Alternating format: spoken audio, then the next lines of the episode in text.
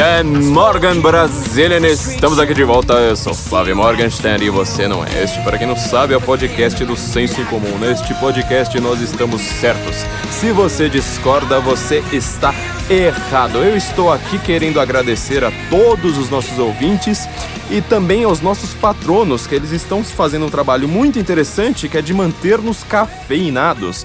Nossos patronos estão cuidando desse podcast ter uma continuidade, nosso trabalho inteiro, né? No senso em comum também, ter uma continuidade, de nós fazermos o nosso trabalho de uma maneira adequada.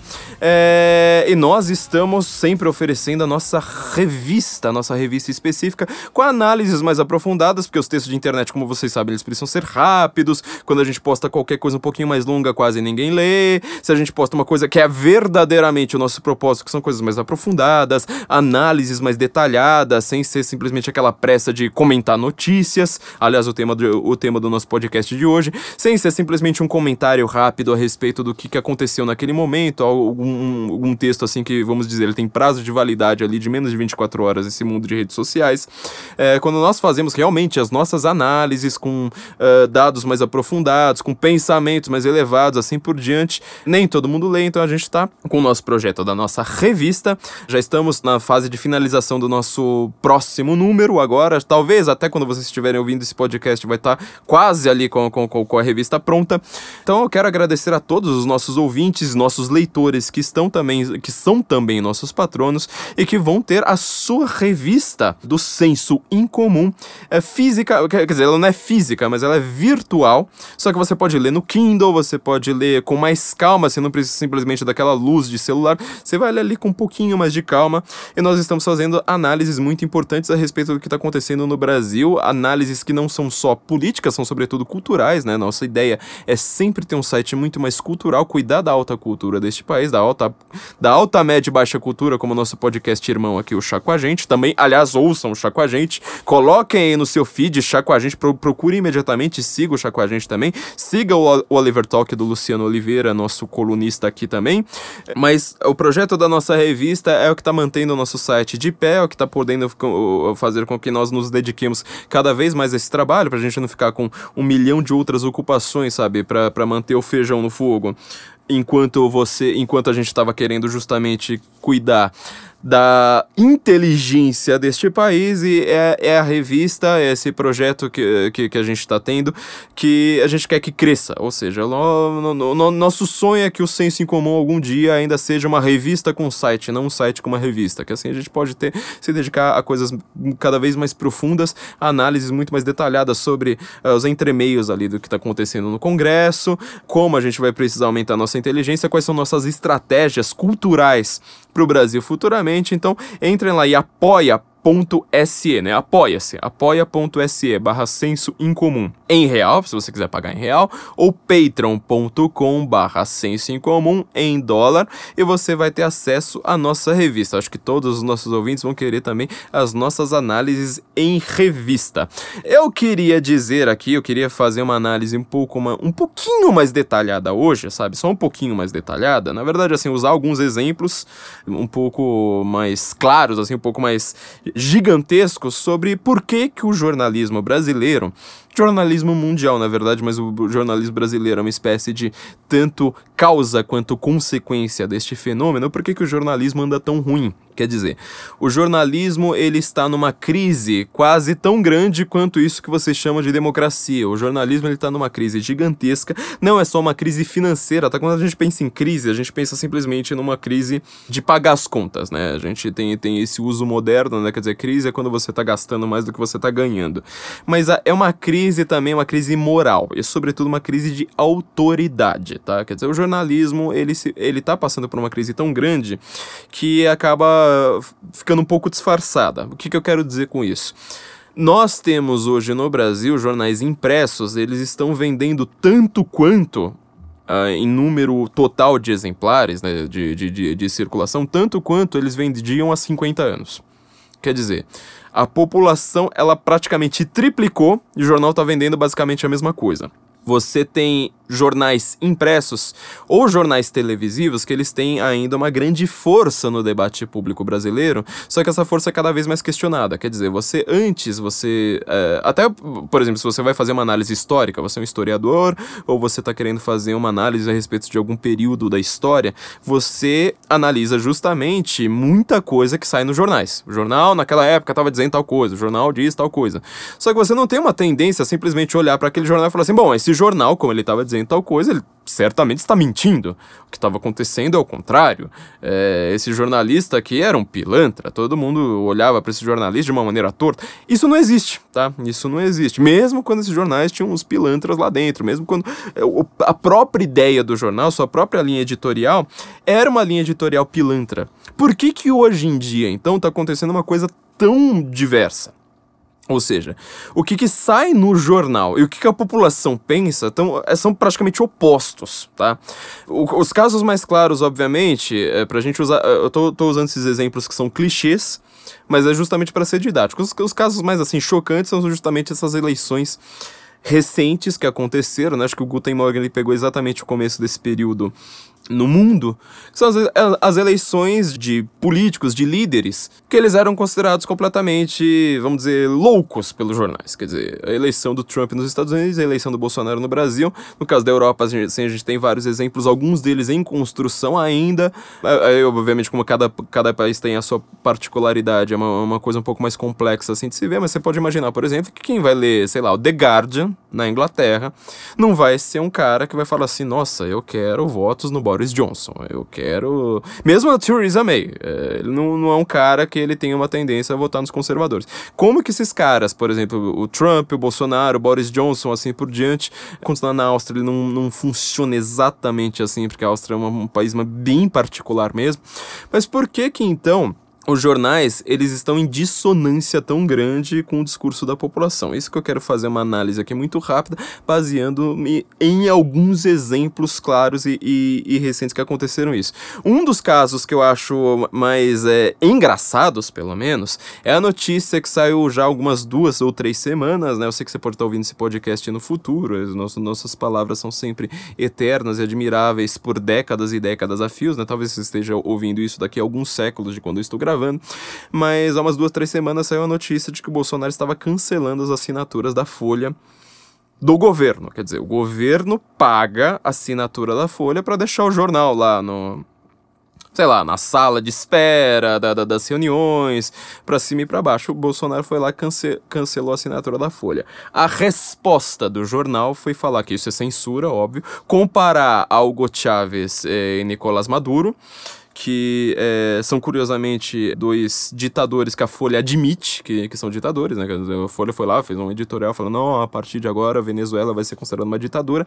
É, fazendo um asterisco rápido aqui, tá? Uma pausa bem rápida. Não adianta o editorial do jornal falar uma coisa, todos os colunistas da Folha adoram Maduro, adoram Chávez, então assim, não adianta o editorial tá lá falando uma coisa, porque isso foi simplesmente uma escolha dos donos ali, sabe? Do, do, do da chefia.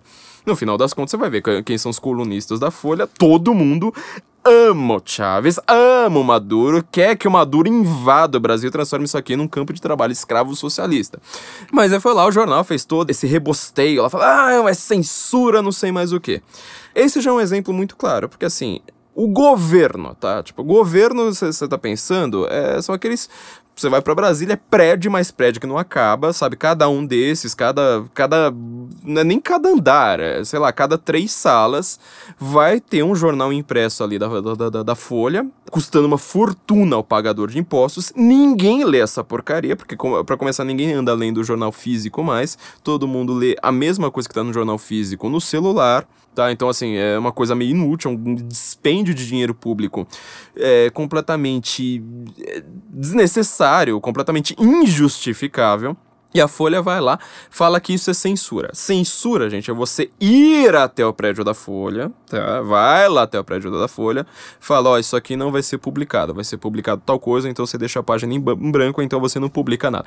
Isso é censura. Censura é o cara chegar lá de cultura, não sabe mandar o gênero. Bolsonaro, sabe que todo mundo fala, nossa, oh, presidente autoritário, não sei o quê, babá, aquela coisa que toda hora fala. É um presidente de extrema direita, nossa, aquele, aquele mimimi desgraçado. No final das contas, ele não faz nada, tá? Ele pode ter um discurso extremamente chocante, como 99, não, vamos colocar 102% da população tem um discurso extremamente chocante, sobretudo quando fala uma coisa que é meramente retórica, né? Fala assim, ah tem que mandar o pessoal da Folha ser pendurado pelo saco. Mas todo mundo fala isso. Folha, todo mundo fala isso de vocês, tá? Todo mundo, todo mundo. A população inteira fala isso de vocês. Inclusive a população de esquerda, porque a população de esquerda, ela tem uma coisa meio curiosa, a gente sabe disso aqui muito bem. A gente, quando fala assim, a gente é ouvinte do Guten Morgen, tá? A gente é, é, é gente que não é, sei lá, maconheiro do MASP. Maconheiro do MASP não é assim. Gente que entra na faculdade de cinema, de jornalismo e, e de sociologia não é assim. Mas essas pessoas, elas são nada na sociedade, tá? As pessoas normais, as pessoas que ouvem o Guten Morgen, as pessoas inteligentes, as pessoas que cuidam da alta inteligência do, do, do país, elas sabem que a esquerda inteira como ela é anticapitalista, ela nunca vai falar, nossa, eu adoro a Folha de São Paulo, nossa, eu adoro a revista Piauí, nossa, eu adoro a Globo. Eles nunca vão falar isso. Só que o discurso deles é o mesmo da Folha, da Globo, da Piauí, do, do que mais você quiser. Isso para não falar Descarta Capital, Diário do do Mundo, assim por diante. Então, assim, as pessoas normais sabem que é assim que funciona, tá? As pessoas, sobretudo as pessoas inteligentes, as pessoas mais inteligentes do Brasil, então, acho que 90% estão entre os nossos ouvintes a, a, aqui do Guten Morgen elas vão lá, elas pegam esse discurso da Folha, vão falar assim: não, olha, censura. A mesma coisa que o Bolsonaro cancela a assinatura da Folha é censura. É a mesma coisa. Mas peraí, meu filho, é, você é, tá vendo que você tá tentando fazer uma metáfora e não um discurso literal? Estava tentando fazer uma analogia, aliás, é, é, a analogia é uma das coisas que mais precisa ser estudada de volta na, no, no, Brasil, né? O Adolf Hansen tem um, um, trabalho maravilhoso, um texto maravilhoso sobre analogia, assim, que precisa ser estudado e reestudado praticamente todo ano. É um texto razoavelmente curto, vocês podem achar na internet. É, você está tentando fazer uma analogia que ela não bate. Quer dizer, o Bolsonaro fala assim: olha, eu não vou mais assinar a Folha, eu não quero mais que o governo gaste dinheiro assinando a Folha com uma coisa que é inútil. Tipo, me, eh, pergunta até pra um, pra, um, pra um leitor da Folha, pra um cara de esquerda. Quando foi a última vez que você pegou o jornal físico, aquele lá que solta tinta na tua mão, abriu e leu? Quando foi a última vez? Então, quer dizer, é um dispêndio de dinheiro público completamente à toa. Ele simplesmente falou assim: olha, a Folha vai lá, publica. O Bolsonaro, inclusive, ele fala no, no, no, no seu próprio discurso o assessor, o deputado, quem quiser ler a Folha, vai lá na banca de jornal e compre. Eu não vou comprar. E a Folha vai lá compara isso com ditadura, compara isso com autoritarismo, compara isso com censura. Censura, tô falando, uma coisa nada a ver. O Bolsonaro, que é o presidente autoritário, não sei mais o que, como, como a Folha tentou pintar, é, no final das contas ele não fez nada de autoritarismo. Não fez nada de censura, não fez nada de ditadura, ninguém tá no pau de arara. Ele nem sequer, pra gente lembrar, nem sequer. Isso porque eu não tô defendendo o Bolsonaro. Eu simplesmente. Eu concordo com a atitude dele, mesmo com todas as críticas que eu tenho a ele. Mas assim, o Bolsonaro, ele nem sequer sequer processou dentro do Estado Democrático de Direito os jornalistas que soltaram umas fake news ridículas sobre eles. Inclusive essa jornalista que ganhou prêmio internacional por causa daquela reportagem do, do, do WhatsApp falando em fake news, que, que, que o Bolsonaro estava soltando fake news pelo WhatsApp por, por disparos de WhatsApp. Ela ganhou prêmios internacionais sobre isso. Ela vai na CPMI das fake news falar sobre ah, como as pessoas disparam fake news no Zap. Ela já está com convidada, já foi aceito o convite dela, tá? Nem ela, o Bolsonaro nem processou, sabe? Com todo o direito de, de defesa, com, com, pelo Estado Democrático de Direito, pela lei, sei, nem sequer isso ele fez. Ele simplesmente falou assim: estou cancelando. Como que a Folha noticia? Ah, isso é censura. O que eu quero dizer com isso, esse, esse para mim é um exemplo bem, bem chocante, bem extremo, bem didático pra gente começar a nossa análise, é o seguinte: as pessoas sobretudo esse pessoal viciado em notícia, leitor de, de, de, jornal o dia inteiro, é o cara que ele chega no computador, primeira coisa que ele vai fazer, ele vai abrir a rede social dele e ver o que é que as pessoas estão comentando. Ele vê e vai, começa a clicar no Estadão, começa a clicar na Folha, no G1, onde quer que, onde quer que seja, para ver o que, que, que as pessoas estão comentando e vai lá, tem os seus jornalistas preferidos ali no seu, no, no seu feed de redes sociais, para ele concordar com as análises daquele cara, porque às vezes ele não tem uma opinião ali já, já pronta, aquele cara vai lá dar opinião para ele. Esta pessoa, este cara que ele é viciado em notícias, ele dificilmente teve um conteúdo, uma é, erudição adequada no sentido técnico de como você analisa discursos, tá?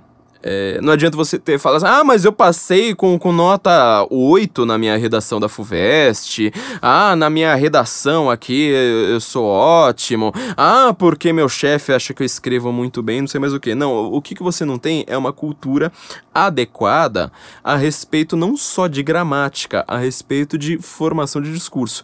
Eu posso contar no, no, no, no país, assim, pouquíssimas pessoas, assim, é menos do que 0,0002% talvez, que estudem retórica, por exemplo. Retórica é uma coisa estudada muito tecnicamente por pessoas assim, mas, sabe, especificamente ali dentro de cursos de, sei lá, literatura latina sabe? Quem estuda latim. Essas pessoas talvez entendam de retórica, mas não é uma coisa estudada por aí. Uh, a forma como você faz um discurso são alguns pequenos macetes que estão na retórica, hoje em dia estão na linguística, estão inclusive na neurolinguística, estão em vários macetes que existem ali, que os antigos já conheciam. Você pega a obra do Aristóteles inteiro, você pega o, o Sócrates, pega os diálogos socráticos ali do Platão, ele está inteiramente, o tempo todo pegando o macete retórico das pessoas elas enganando a si próprias com esse tipo de verborragia, com palavras ocas, sem perceber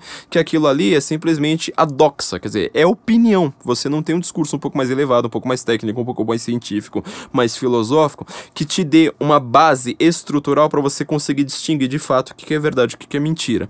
A pessoa que ela vai lá ler simplesmente o feed dela de redes sociais, acredita em todos os jornais, ela vai ler uma notícia como essa do Bolsonaro vai falar assim: olha, é, eu acabei de ler a própria Folha comentando o que, que o Bolsonaro fez.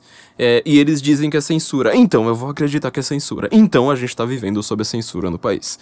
É, você teve vedado seu acesso à Folha de São Paulo? A Folha de São Paulo tomou, tipo, um, um shadow ban no Twitter, porque a gente já tomou, tá? A gente já tomou. Nós aqui do Senso em Comum, só para avisar vocês, a censura, ela acontece também por meios. Redes sociais são meios. A gente já perdeu a conta de quantas pessoas já vieram pra gente lá falaram assim: olha, é a terceira vez que eu tô tentando seguir a sua conta. Nessa semana, de repente, ela não, eu não tô mais seguindo ela. E eu não, não deixei de seguir, eu não, não, não, apertei nada. Eu vou lá, sigo, eu vou lá, de, na, hora que eu vejo, não, não, não aparece mais para mim. Eu vou lá, tem que seguir de novo. Quer dizer, a pessoa tem que perceber sozinha, a pessoa tem que ir lá no nosso perfil, clicar em seguir para conseguir seguir de novo várias vezes. O Alan do Terça Livre, ele já falou: Olha, eu sempre segui o Senso em Comum. De repente eu não tô mais seguindo. Um abraço pro Alan que foi lá e foi uma pessoa que denunciou isso. Ah, amigos, colunistas, não, foram, não foram só amigos nossos, colunistas nossos, tá? já deixaram de seguir o perfil do Senso Comum. Já aconteceu isso com a Folha? Já alguma vez, pensa aí, eh, pergunta pro seu amiguinho de esquerda aí. Alguma vez você tava lá no Twitter e de repente você falou assim: "Nossa, eu deixei de seguir a Folha". Não, isso não acontece. Tá? O Twitter, ele pratica uma censura, ele pratica uma censura branda ali. Página do Facebook, se você ouça o nosso podcast lá para trás, quando a gente comentou a respeito de fake news pela primeira vez, um podcast a respeito justamente de redes sociais, né, que a gente tá conversando com o Roberto Burgues, você vai ver como é que o feed do Facebook ele faz o possível e o impossível para você não ver a gente. Eu vou até dar algumas dicas aqui no final, no, no, no final do podcast. Ele faz o possível e impossível para você só ler aquelas opiniões de Folha, de Globo, assim por diante. A Folha foi censurada? Algum momento? Ela já tomou um shadowbanzinho? Não. O Bolsonaro mandou gente de coturno lá fechar a redação da Folha? Não. Ele prendeu o jornalista? Não, ele nem processou. Ele fez alguma, algum tipo de. Não, mas a, Globo, a, a, Folha vai lá e faz uma metáfora dessas. Por isso que eu tô falando, não adianta você ter uma gramática boa, não adianta você saber o que é usar pronome oblíquo e achar que você é um gênio da língua por causa disso, sabe? É, sobretudo na sua escrita. Não adianta você cometer poucos erros gramaticais ali no seu tweet. E achar que você está causando. São recursos retóricos, são recursos que eles não são apenas gramaticais, eles são retóricos, eles são discursos de dialética, eles são discursos que também não são falácias. Eu já falei aqui um milhão de vezes, pare de confundir erro com falácia. Erro é uma coisa, falácia é outra e manipulação retórica é ainda uma terceira. É, são, são coisas que vão ser estudadas por pouquíssimas pessoas no país. Pouquíssimas, pouquíssimas, pouquíssimas de verdade. Mesmo entre quem faz, sei lá, letras, mesmo quem faz análise do, do, do discurso discurso. E eu detesto análise do discurso, tá, gente? Análise do discurso, você vai achar que é. Olha como as palavras confundem, né? Você fala assim, não, análise do discurso é analisar discurso. Não, análise do discurso já é uma teoria, tá? que ela pega um pouco da linguística estrutural do, do Saussure, pega um pouco da psicanálise, sobretudo ali pós-lacaniana, que o Lacan também gosta da, da linguística do Saussure, e pega boa parte do marxismo, sobretudo na sua crítica à ideologia, ideologia para Marx é uma coisa, ideologia pra gente é uma outra. Eu acho que Marx é o maior ideólogo do mundo e ele tá lá o tempo todo é, criticando a, a, suposta ideologia capitalista, é, análise do discurso é isso, entendeu? E isso é análise do discurso. Então, assim, eu sou uma pessoa radicalmente contra a análise do discurso. É, então, assim, são pouquíssimas pessoas que vão, vão, vão estudar retórica, mesmo análise do discurso, linguística, assim por diante. É, esse caso, pra gente ficar, ficar muito claro, eu acho que porque não convence muito. Quer dizer, quando a, Globo, quando a Folha falou que o Bolsonaro a censurou, só aquele pessoalzinho mais radical de esquerda, eles vão lá, posta assim, ah, Bolsonaro tá censurando a Folha, mas não convence, tá? Não convence a população amplamente em geral, assim por diante. Vou dar mais um exemplo um pouco uh, claro sobre isso, de novo envolvendo o governo. Na verdade, assim, esse caso envolve o Eduardo Bolsonaro. O Bolsonaro no Brasil, os Bolsonaros no Brasil, eles são uma espécie de totem, sabe? É, o malhar Judas, tá? Isso sempre aconteceu. Você vai falar assim, ah, essa tradição de malhar Judas é uma coisa ultrapassada, eu sou ateuzinho, cientificista é, todo modernoso que fuma bagulho e lê Piauí, eu não, não sou de praticar tradições ah, ultrapassadas como a malhação do Judas. Não, na verdade você simplesmente trocou o Judas e trocou a, for a forma de malhar. Não é uma coisa mais em praça pública, mas você faz isso retoricamente, você faz isso ideologicamente assim por diante, tá? E é, é, aqui de novo, tô fazendo uma metáfora, tá, gente? Eu tenho, eu tenho plena consciência disso. É malhar metaforicamente. O Eduardo Bolsonaro, ele foi acusado pela Patrícia Leles quem lembra dessa? Patrícia Lelis, de ter o peru pequeno. Ou seja, a Patrícia Lelis ela falou que ela namorou o Eduardo Bolsonaro por muito tempo e depois que parece que, que ele bateu nela, eu não lembro qual, qual foi a acusação dela, mas acho que foi uma coisa assim, tipo, ah, ele já me bateu e não sei mais o que. E ele tem, e ela foi lá, fez um tweet dizendo que ele tinha, dando a entender, na verdade, acho que ela não disse, acho que ela deu a entender tipo, ah, tem coisas pequenas. Aí todo mundo vai lá, a esquerda inteira é, vai lá, passa dias e dias, dias não, né? Meses e meses, falando, não, é Eduardo, que tem peru pequeno, não sei mais o que, não sei mais o que. E sai nas manchetes de todos os jornais. Depois foi desmentido pela Vena, por sinal, né? A gente precisa lembrar disso. Mas enfim, ouça o nosso último podcast, que a gente tem um, um detalhe, uma, uma, vamos dizer, uma, uma homenagem teatral, podemos dizer assim. Homenagem teatral, tá bom, né? Uma homenagem teatral musical a respeito dessa cena, mas enfim. Saem todas as manchetes, saem todas as manchetes de todos os jornais. Ex-namorada de Bolsonaro diz que ou acusa eh, Eduardo Bolsonaro de ter espancado, batido, sei lá como é que foi a, como é que foi a notícia na época. Saem todas as reportagens. Você repara numa diferença, eu vou, vou te mostrar como é que isso. Você não vai entender isso em gramática, você não vai entender isso em aulinha de redação para passar no vestibular, você vai ter que entender isso só estudando retórica, só estudando os clássicos. Você vai ter que ler Cícero, você vai ter que ler Tertuliano, você vai ter que ler Quintiliano, você vai ter que ler Horácio, entendeu? E em latim, provavelmente, para entender esse tipo de sacanagem, tá? Ou então você vai ter que ser uma pessoa com bom senso. Se você é uma pessoa de bom senso, eu sei que você já, já, já concorda com a gente, porque quem, quem, quem, quem cai nessa definitiva, definitivamente não é gente com bom senso. Mas olha só. Se um cara vai lá, dá um tiro numa pessoa na rua, um, aparece o Noia, o Noia, ele fala assim, olha, minha vida aqui é, é fumar maconha, eu não quero trabalhar, eu tô, tô, não, não quero estudar, eu saí da, da, da, da minha escola na terceira série, porque, enfim, na terceira série você tem assim uma grande maturidade para saber o que você quer da vida. Você fala assim, não, resolvi sair da escola na terceira série mesmo. É, e agora eu, por causa da desigualdade social, sabe que eu sou, eu sou uma vítima da sociedade, é, eu sou muito pobre, então eu preciso ter um celular, né? Preciso ter um, um iPhone X Plus. E agora, como eu não, não, não tenho, eu vou ter que pegar de quem tem. O cara vai lá, encontra alguém que tem um iPhone na rua, arruma um jeito de ter uma arma, vai lá dar um tiro na cara daquela pessoa, mata aquela pessoa que trabalhou tanto para ter um iPhone, tá? Provavelmente também não era uma pessoa tão rica. A gente tem que lembrar que o Brasil enriqueceu de uma maneira um pouco. A ascensão da classe média, tá? Rico no Brasil sempre existiu, mas assim, até o mesmo número de ricos está aumentando. Mas a ascensão da classe média, de deixar de ser aquela classe média bem paupérrima, classe, classe C, para ser uma classe média uma, com, com um pouquinho mais de dinheiro no bolso, ela foi extremamente recente. O Lula, acho que foi por culpa dele, a gente já explicou isso aqui um monte de vezes. Meu, isso é um fenômeno mundial por um simples fator: internet, automação internet, é, é, virtual, automação de de, de, de comunicação. Quer dizer, é, veja se a gente teria podcast há 20, 30 anos, há 15 anos, entendeu? Não, não, não teria. Veja se as pessoas estariam trabalhando com TI, estariam trabalhando com Uber, estariam trabalhando com um monte de coisa, sabe? Você não seria entregador do rap, meu filho, você não seria nada se não fosse a porcaria da internet. Como o Lula pegou exatamente o, o auge da ascensão da internet e falou: Oh, eu que fui lá, coloquei, coloquei prato de comida pra população comer, não sei mais o que. Não, meu filho, você, você não fez nada, você atrapalhou. Você foi lá, tentou regulamentar tudo, assim por diante. Mas enfim, é, voltando aqui ao nosso caso. O cara vai lá, dá um tiro então num cara que provavelmente era da, da, da, da classe C,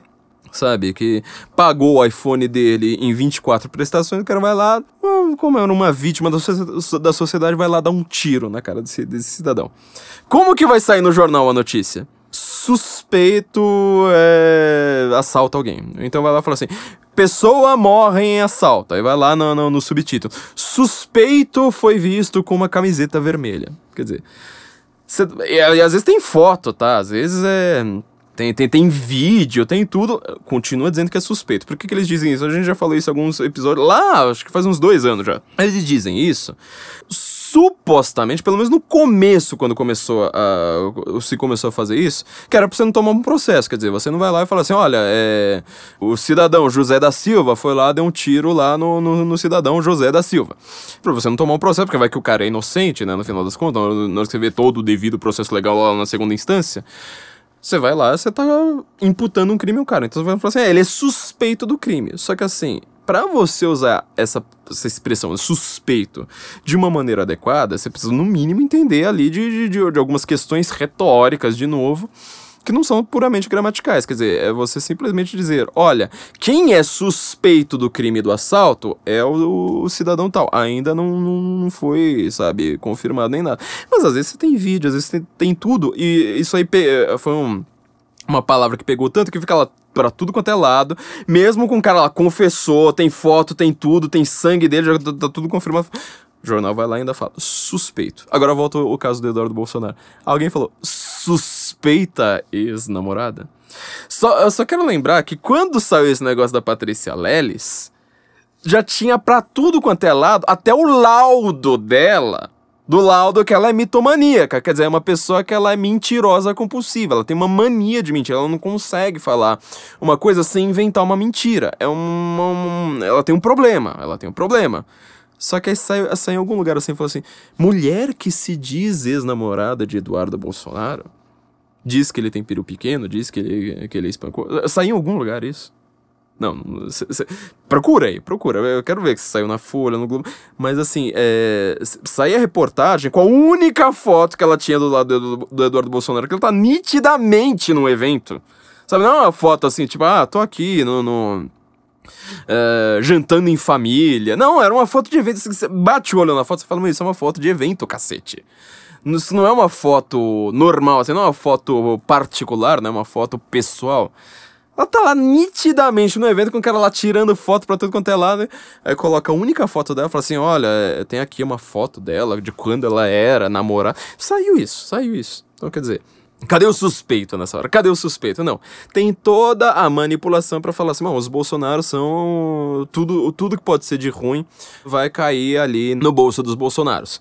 É, até o assassinato da Marielle, né? Aliás, hoje saiu de novo no, hoje, no dia que eu tô gravando, saiu de novo que agora tem uma linha de investigação da polícia dizendo que pode ser que tenha agora o Carlos Bolsonaro como mandante da Marielle, porque eles discutiram na Câmara, na Câmara do, dos Vereadores. Quer dizer, o Carlos Bolsonaro, ele é uma pessoa que ele discute com, uh, deixa eu ver, toda a Câmara. É, acho que ele não tem amigos na Câmara, acho que ele, no, no, na, na, na LERJ, ele não tem um único amigo. Acho que ele discorda ali de todo mundo, ele bate boca com simplesmente todo mundo. Aí agora, porque a Marielle foi lá, foi morta. Bom, agora deve ter sido o Carlos Bolsonaro, né? Porque ele discutiu com ela, então ele foi lá e mandou matar.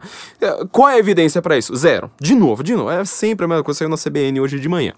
Saiu alguma. É, é, tem alguma evidência pra ele? Não, zero. Mas eu vou lá e falo assim: não, agora Carlos Bolsonaro não sei mais o que. Parece que já, já, já teve até hashtag é, Carluxo, alguma coisa, não sei, é, é, tic-tac, umas coisas assim. Quer dizer, as pessoas vão lá e insistem nisso, sabe? Insistem nisso. Por quê? Você teve um fato?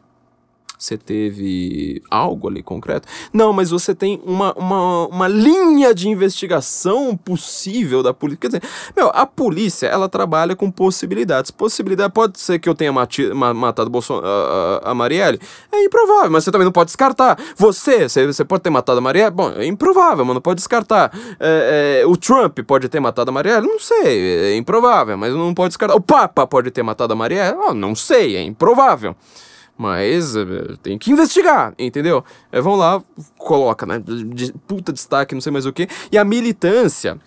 Militância de esquerda é diferente da militância de, dire de direita, tá? Isso a gente sempre fala, porque a militância. Aliás, vai ser a nossa conclusão, vou dar só uma pré-conclusão antes. A militância de esquerda ela é militante o tempo todo. Quer dizer, o jornalista, Mônica Bergamo, ela é uma militante da, da do, do, do, PT full time.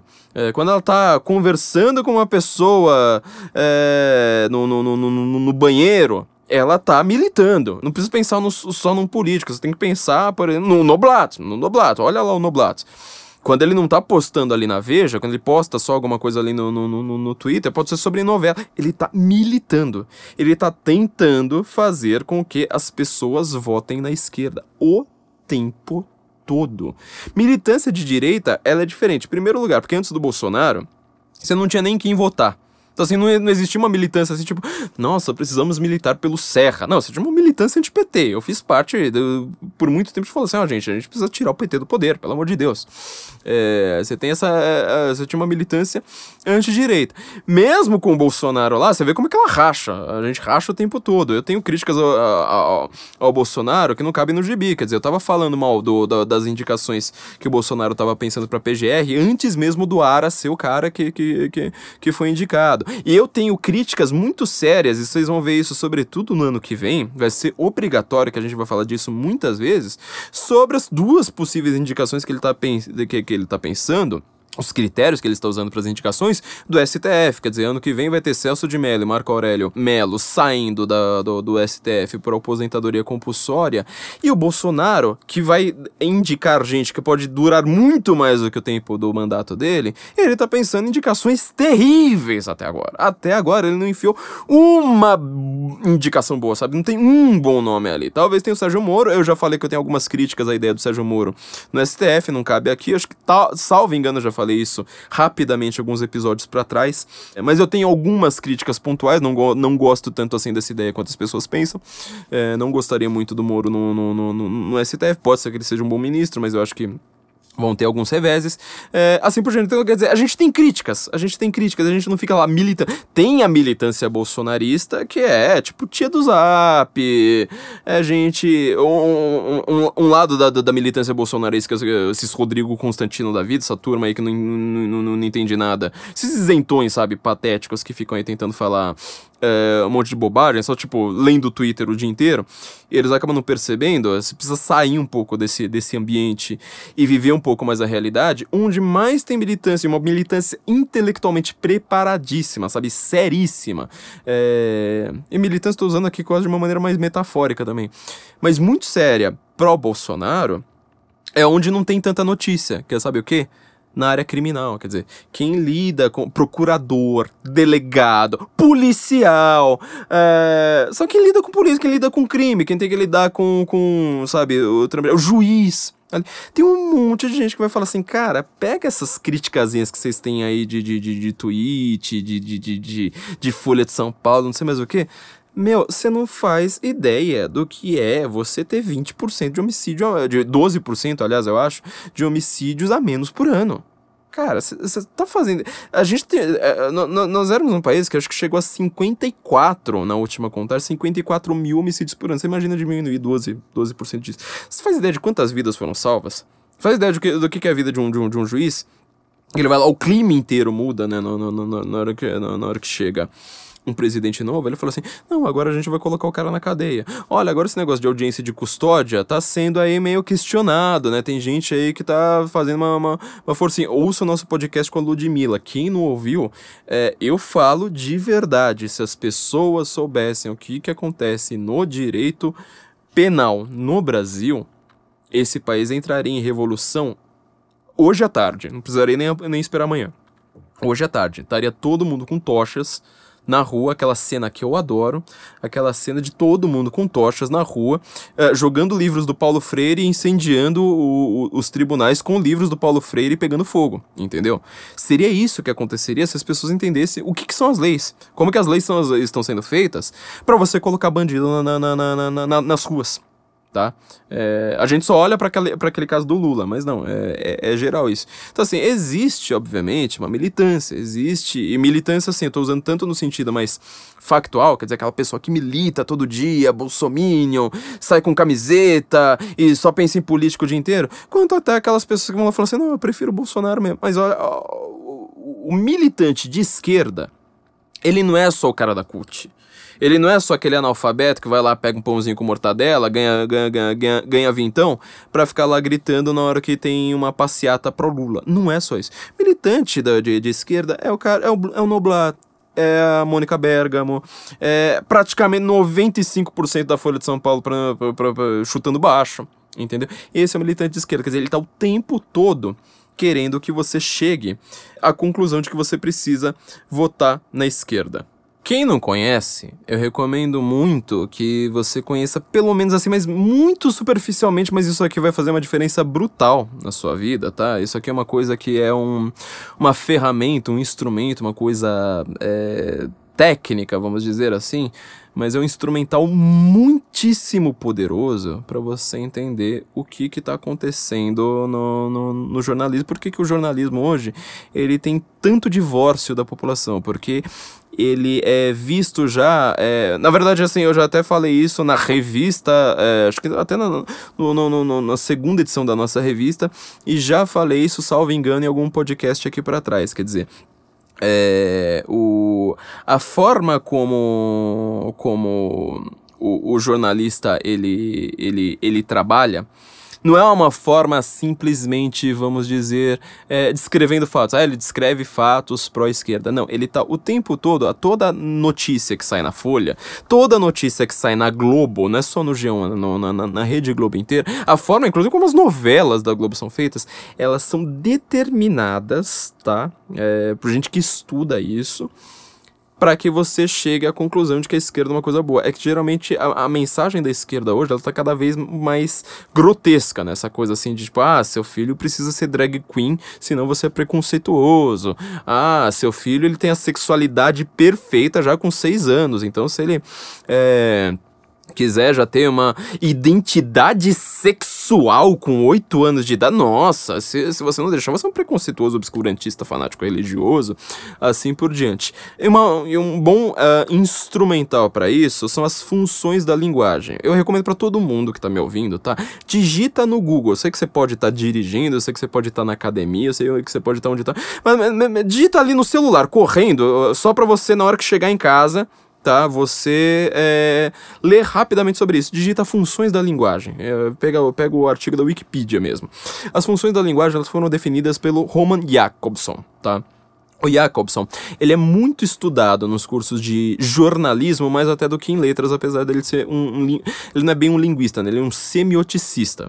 Só pra gente fazer, falar muito rapidamente sobre essa teoria, a linguística estrutural que foi criada, é, na verdade, assim, ela foi, vamos dizer assim, computada mais ou menos em 1913, quando sai, com uma obra posterior do Fernando Saussure, que é o curso de Linguística Geral, ele quer estudar a língua, ele não quer estudar a linguagem, ele quer estudar a língua.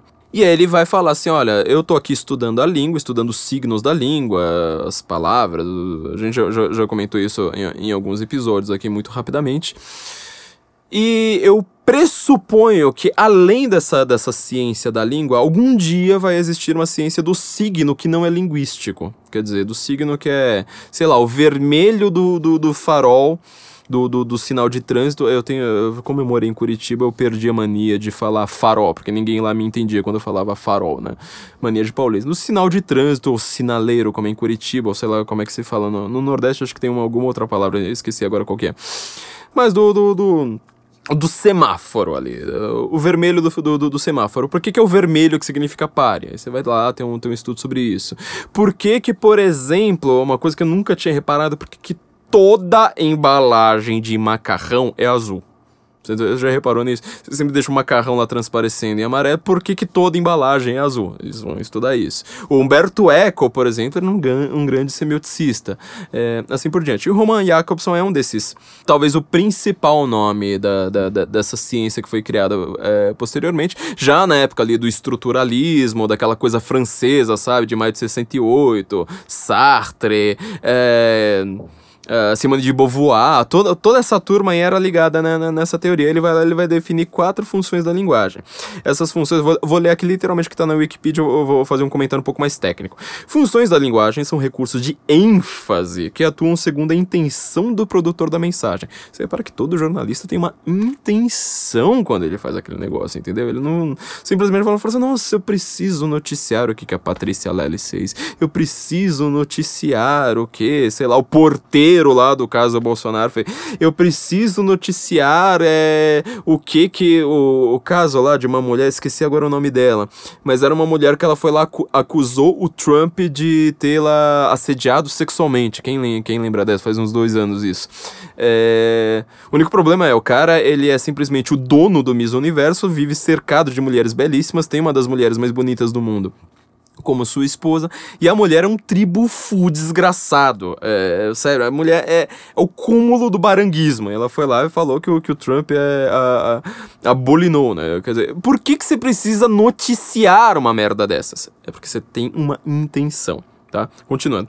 Cada qual, ou seja, cada, ca, cada, cada possível ênfase, né? Cada qual abordando um diferente elemento da comunicação. É, ele vai lá colocar seis componentes. Primeiro lugar, o emissor, quem fala. É, você quer falar de, de, de emissor, você pensa, por exemplo, na linguagem da Joyce Hasselman, tá? Joyce Hasselman é uma pessoa que ela não consegue falar uma frase sem fazer uma referência a si própria. É sempre eu, eu, eu, eu, eu, eu, eu. Ela é uma pessoa que ela tem esse vício na emissão. Se você quiser ver um bom exemplo de emissão, e não um exemplo negativo, você pensa na poesia lírica, né? Quer dizer, aquela poesia de amor do cara, trovadoresco, né? Tipo aquela poesia lá que fala, olha, como eu te amo, mas obviamente que ele tá também fazendo uma, uma, uma ênfase no referencial, mas quando ele começa aquela, aquela coisa interna, né? Ai, meu sentimento, não sei mais o que, o que, que é isso que toma meu peito, sabe? Música de dor de corno também. É, é, é um bom exemplo de, de de uma forma de comunicação focada no emissor. Tem também aquela focada no receptor. Essa daqui é muito mais perigosa, porque assim, usando o exemplo que eu acabei de dar, né? Quer dizer, tem, o, tem a dor de cor na hora que ele tá falando lá internamente, né? Amor é uma coisa, olha esse fogo que me toma, não sei mais o que. Mas na hora que ele tá se focando no receptor, ele tá querendo que você tome uma atitude. Entendeu?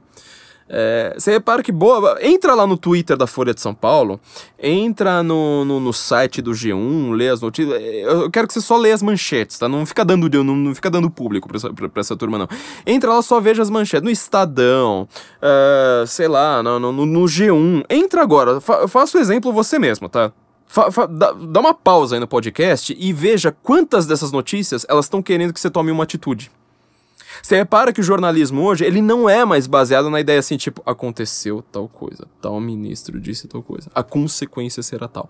Não, ele, ele não tá querendo falar isso, ele tá querendo te, te já, já criou, né, toda uma cultura disso, assim, uma repetição de, por décadas disso, para que você tome uma atitude. Então você vai lá, olha uma notícia a respeito, tipo, ah, Patrícia Leles diz que Eduardo Bolsonaro tem peru pequeno. Você já quer falar assim, bom, então logo mais uma coisa negativa a respeito dos Bolsonaros. Mais uma mentira dos Bolsonaros. Olha, eu preciso confiar em símbolos de autoridade, como é a Folha de São Paulo. Só que é a parte da conclusão, tá? Mas eu tô, tô, tô, tô adiantando. A Folha de São Paulo é uma grande autoridade. Eu não posso confiar no senso em comum. Eu não posso confiar no Renova Mídia. Eu não posso confiar no Conexão Política. Eu não posso confiar no Terça Livre. Eu não posso confiar, sei lá, onde que você quiser, sei sei lá, Crítica Nacional, qualquer um desses sites é, que eles chamam né, de mídia alternativa, né? Que assim, são três caras lá no, no, no, ao redor de uma mesa. Eu não posso confiar nesses caras, eu tenho que confiar numa grande autoridade da Folha de São Paulo. Então, como é que eu, que sou um micróbio, eu que sou um ninguém, vou olhar para uma reportagem dessas, para uma manchete dessas e falar: não, mas o Eduardo Bolsonaro é bom mesmo assim. Você entendeu que isso ele está colocando um empecilho à sua personalidade para você não falar assim, olha, eu vou pensar por mim mesmo. Eu vou ver se o Eduardo Bolsonaro é bom, se o Jair Bolsonaro é bom, se o Trump é bom, se, sei lá. É... Aí você não precisa pensar só em político, tá? Você tem que pensar, por exemplo, ah, sei lá, se, se o Roger do Traje a Rigor, ele é uma pessoa é, boa. Se o Olavo de Carvalho. Não, o Olavo de Carvalho é exemplo perfeito, tá? Se, se esse cara merece uh, um pouco da minha atenção ou não. Você tem que ter uma. Ele tá colocando um empecilho, ele tá falando assim: se você quiser gostar desses caras, eu tô colocando aqui uma barreira. Você vai ter que ter uma personalidade cada vez mais forte para você é, conseguir pensar sozinho.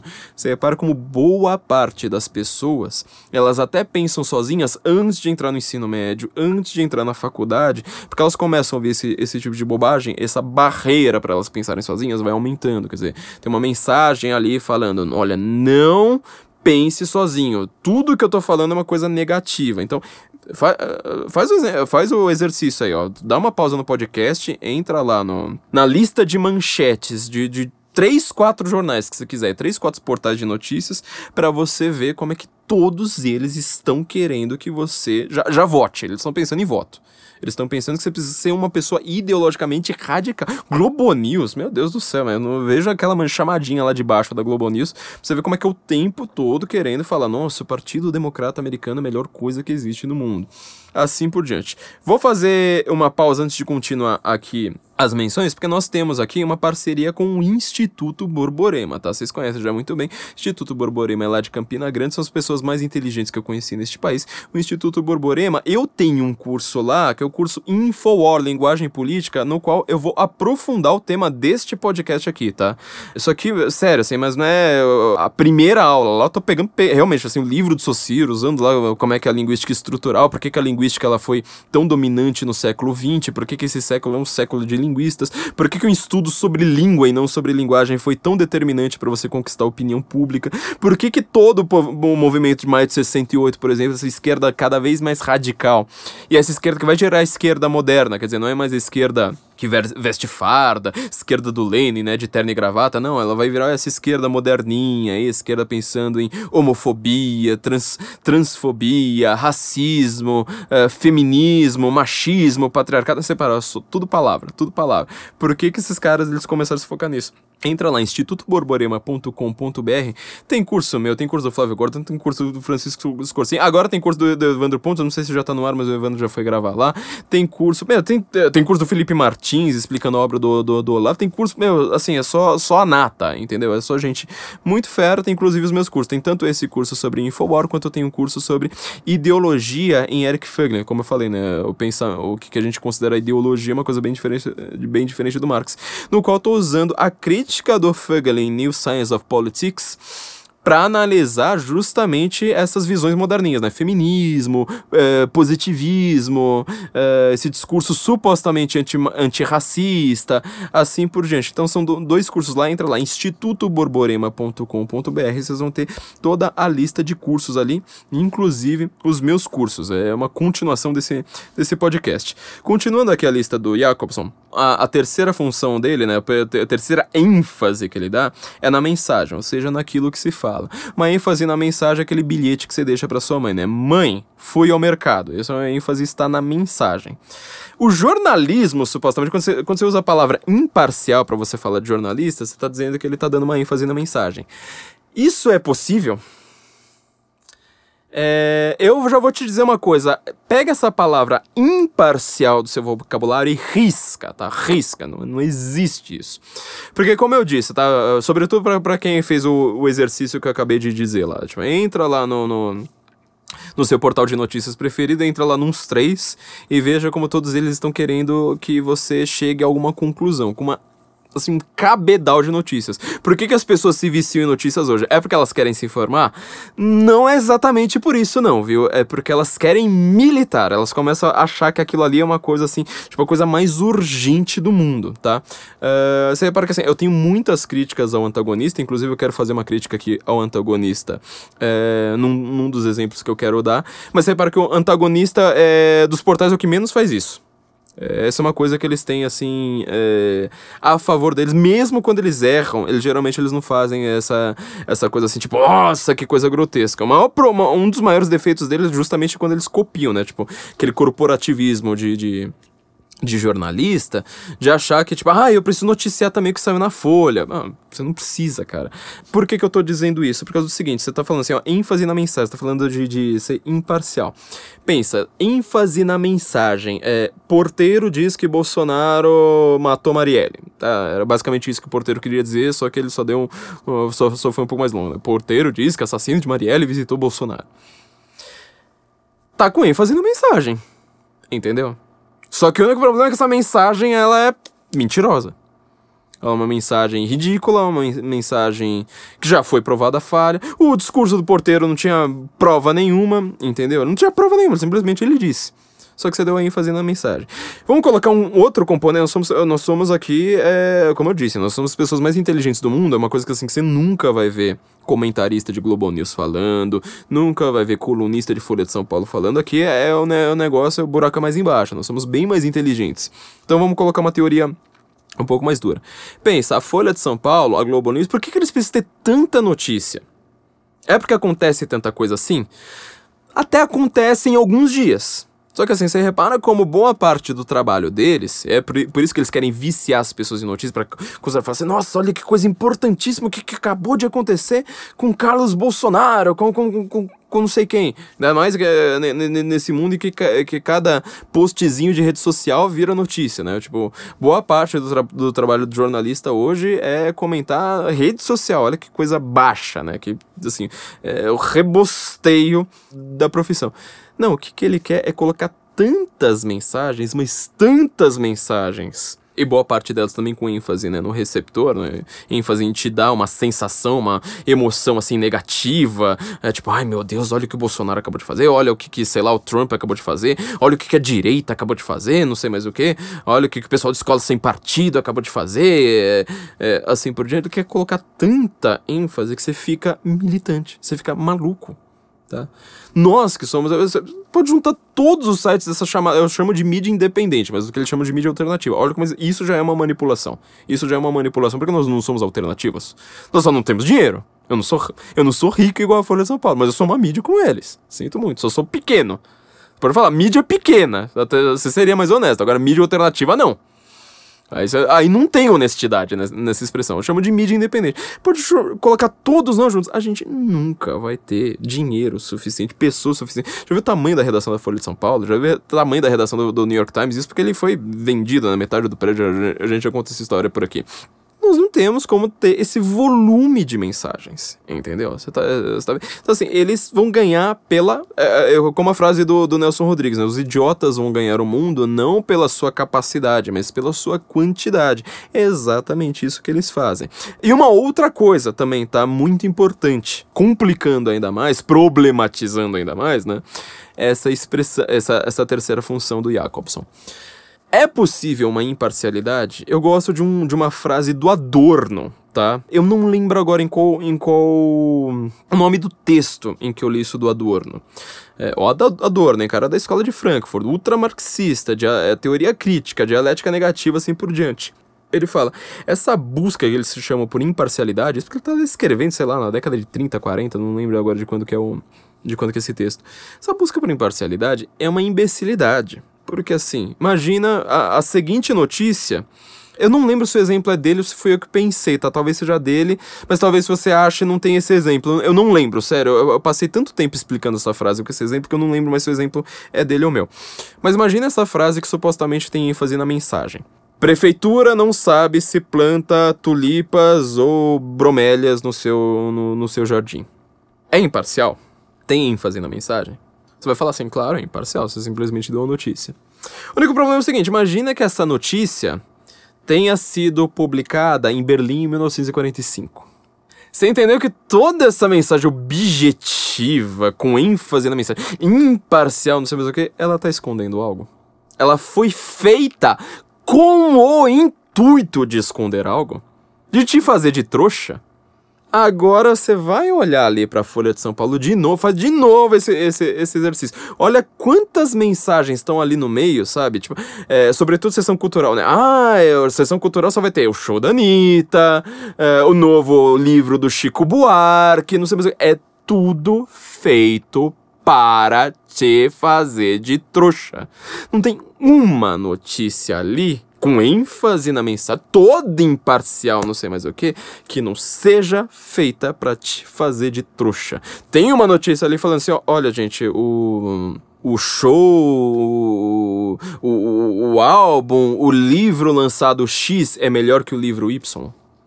Para você ficar inteligente, o melhor é você ler tal coisa. Não tem isso. Não tem. Eles estão te fazendo de trouxa, sabendo qual é a média da inteligência de um leitor de Folha de São Paulo. E esse pessoal que fica lendo notícia viciosamente, sabe? Que lê notícia assim, tipo, quatro horas por dia, oito horas por dia, até mesmo não, não tem um trabalho que seja baseado em notícias, vocês estão se idiotizando. É o fenômeno do imbecil coletivo de que o Olavo de Carvalho tanto fala.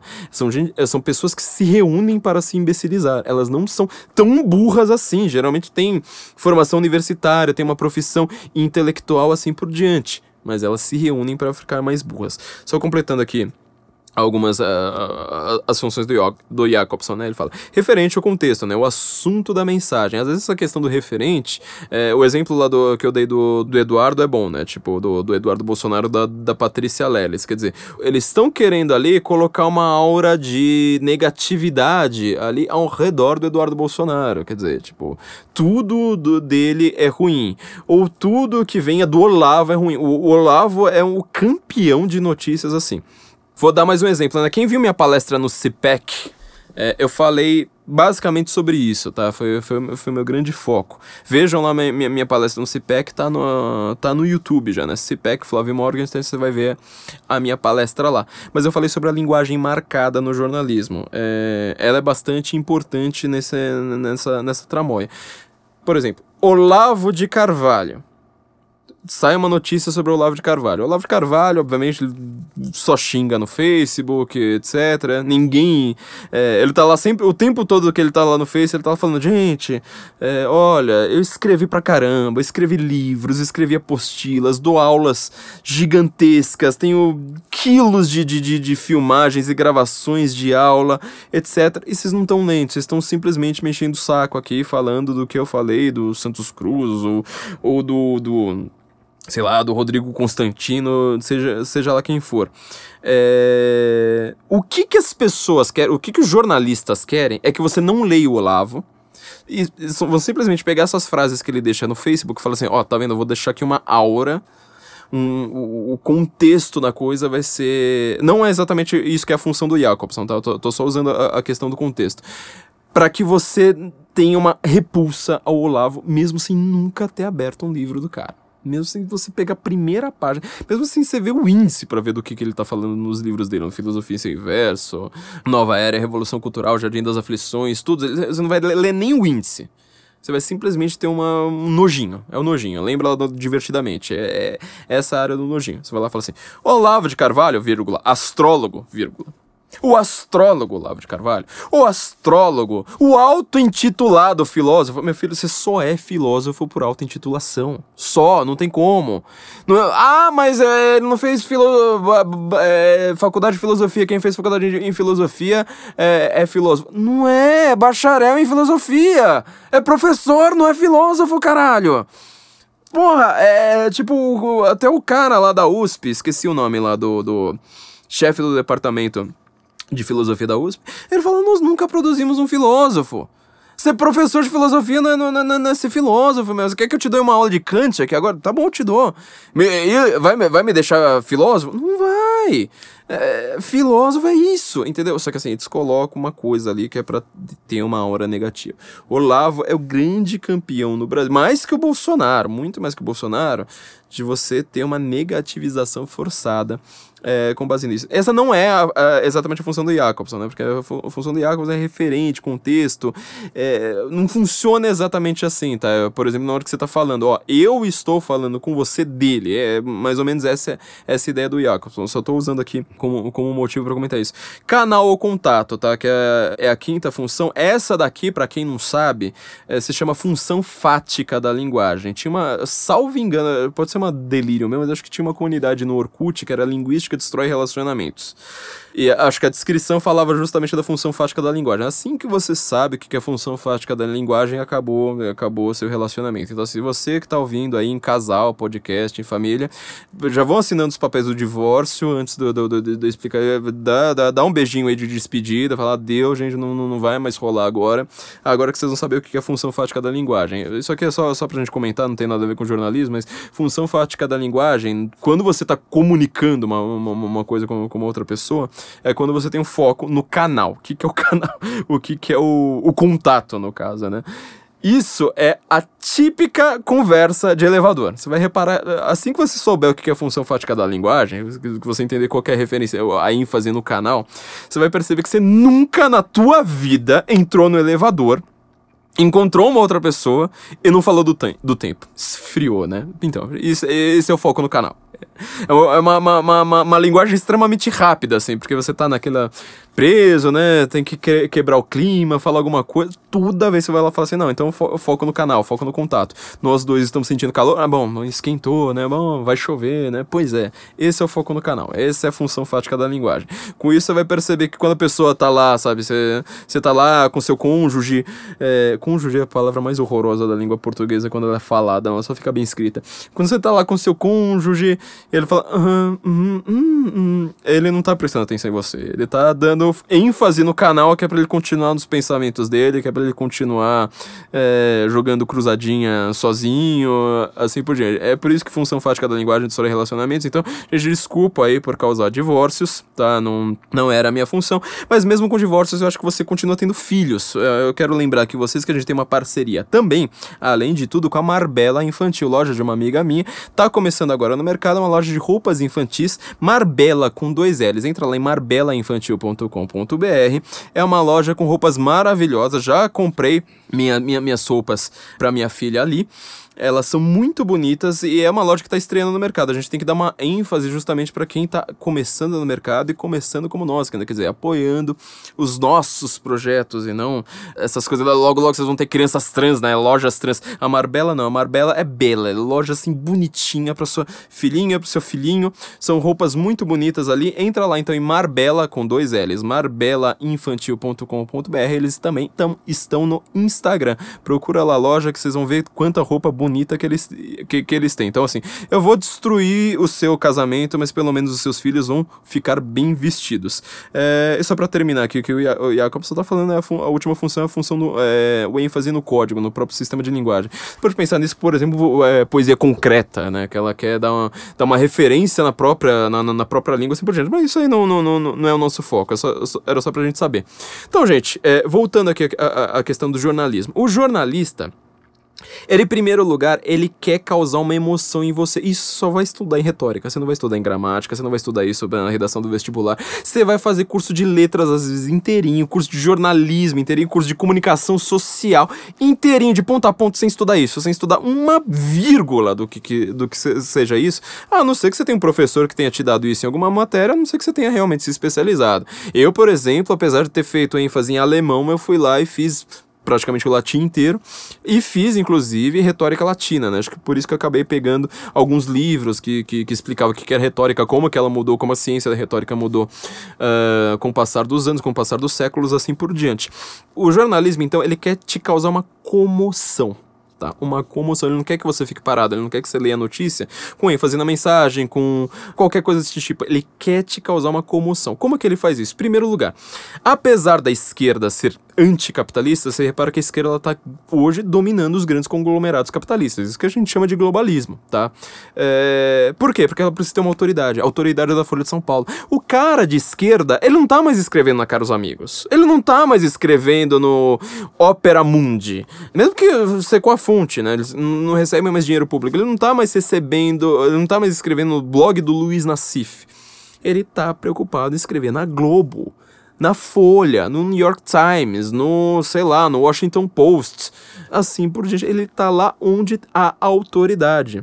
Como é que esses caras tentam nos esmagar o tempo todo? Foi o exemplo que eu dei. Olha que abuso retórico curioso. Mídia alternativa. Que ele já, tá falando assim, ah, esses caras não são sérios.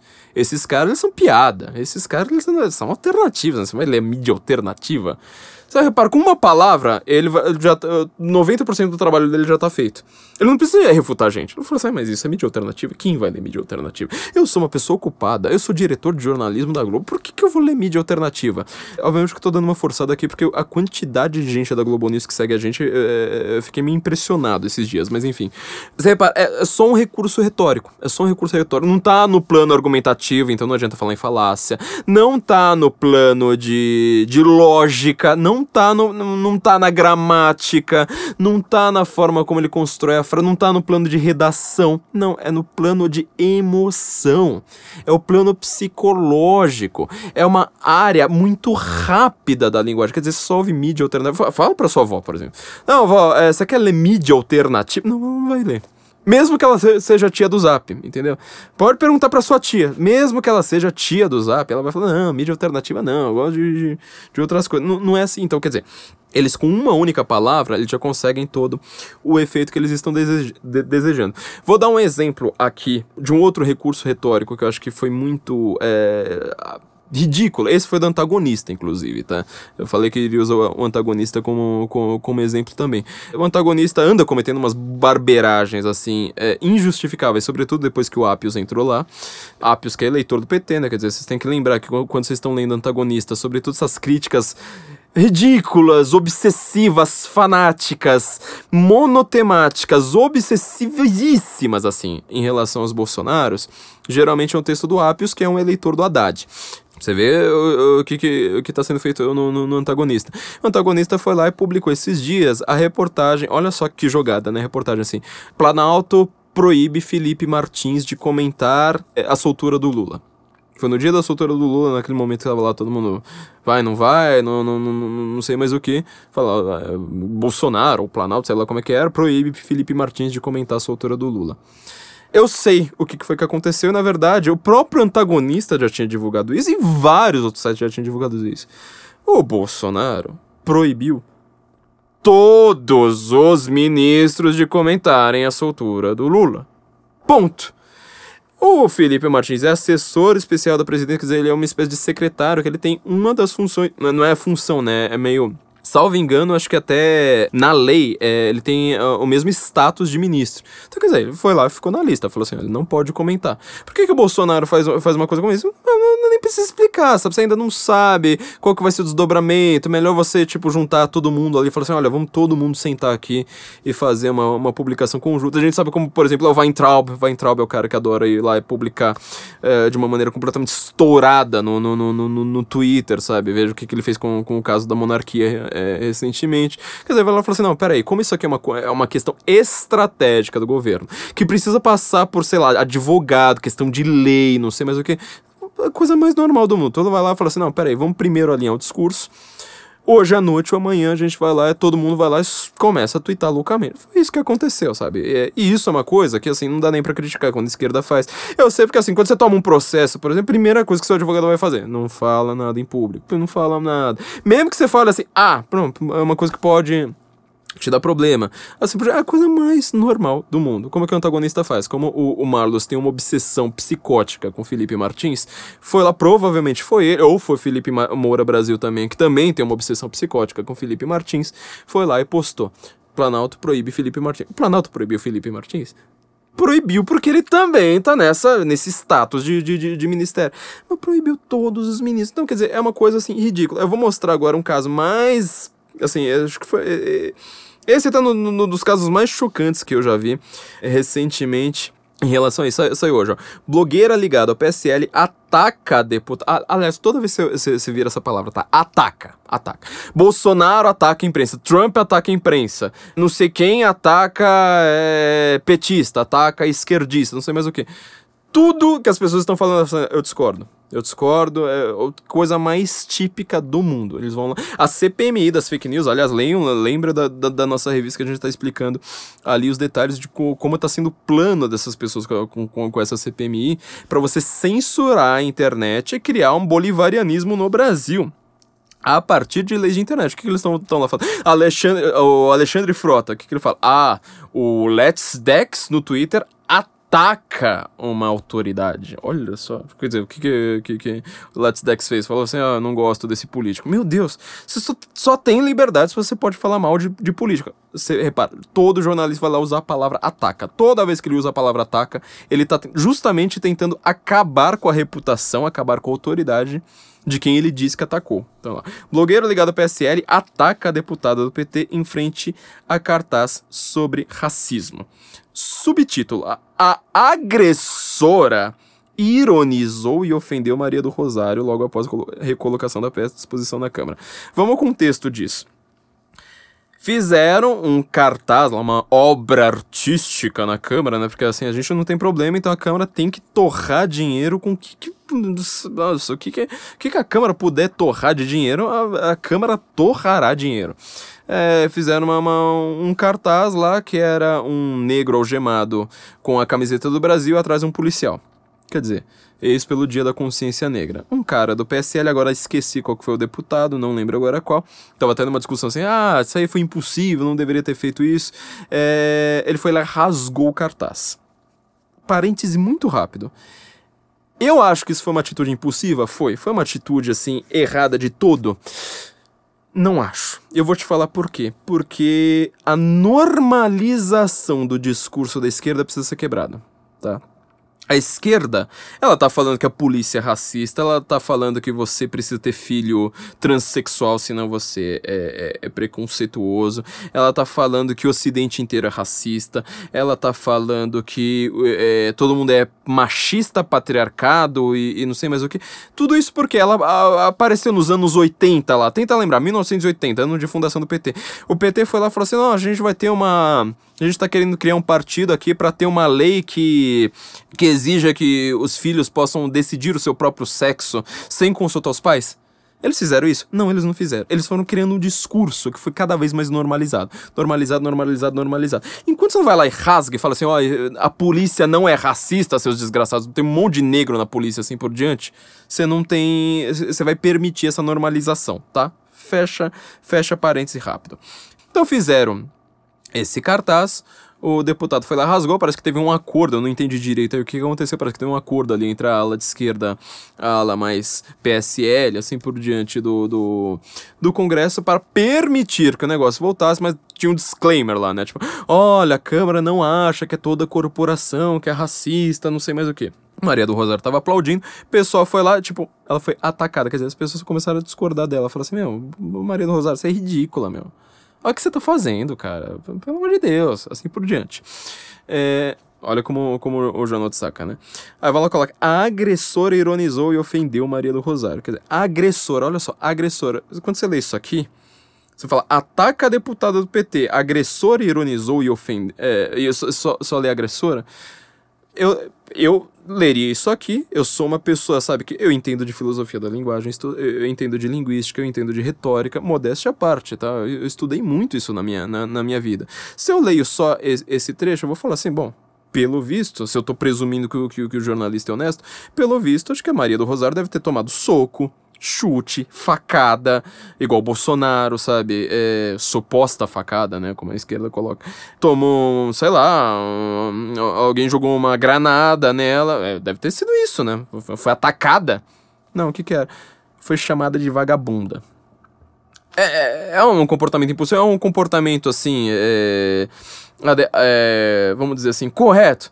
Pode não ser, entendeu? Agora a gente tem que sempre lembrar só existe uma coisa chamada liberdade nesta porra deste país se você pode falar mal de político. Tá? Só, não, só, é a única possibilidade. Se você puder falar mal de político. Agora, quando toda vez que você fala mal de político, fala, fala assim, ó, sai no jornal.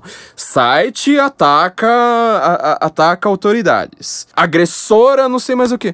Meu, chamou de vagabunda. O que, que a Maria do Rosário fez de volta? Tentou arrancar o celular dela. Então, no final das contas, ó, olha como sai a legenda da foto, no mesmo estadão. A deputada Maria do Rosário foi provocada pela blogueira. Cadê aqui, ó? Na foto. Rosário tenta pegar o celular da blogueira. Ah, quem tá agredindo quem, caceta? Tipo, sério, você consegue assim, com as palavras, inverter o sujeito da frase. Entendeu? Você inverte o negócio. Você vai lá e fala assim: nossa, é, a pessoa tem o celular, tomar, fala assim: ó, oh, mas é uma agressora. É uma agressora. E ó, eu vou, vou ler aqui mais um. Ó, olha as frases de Maria do Rosário. Isso aqui para mim foi, foi pior ainda, né? Não há lugar. Aspas para Maria do Rosário. Não há lugar seguro para se trabalhar na Câmara. A verdade é que estamos sendo constantemente violentados politicamente. Sabe o que significa violentados no, no, no, linguajar do direito penal? Exatamente o que você pensou. Estuprado. Quer dizer, ela está dizendo que ele está sendo estuprada politicamente. Ela fala isso como uma coisa normal. Isso aqui para mim, essa frase aqui para mim, é para você parar o congresso inteiro. Falar assim, não, ninguém mais vai trabalhar, a gente vai analisar esse negócio aqui, até alguém mostrar onde houve um estupro político aqui, na, aqui dentro da Câmara de São Paulo, da, da, da, da Câmara de, de parlamentar, tá? Enquanto a gente não descobrir onde tá, tá, rolou estupro na Câmara de Deputados, não vai mais ter trabalho. O país parou. O país parou. E se caso não tenha algum estupro, é para acabar com o mandato de quem falou uma coisa dessas imediatamente. Fala assim: você não tem mais cargo e não tem mais suplente também. Acabou, meu filho. Olha que você tá falando. Você tá falando que as pessoas estão te estuprando. Te estuprando. Isso aqui vira uma notinha assim, ó.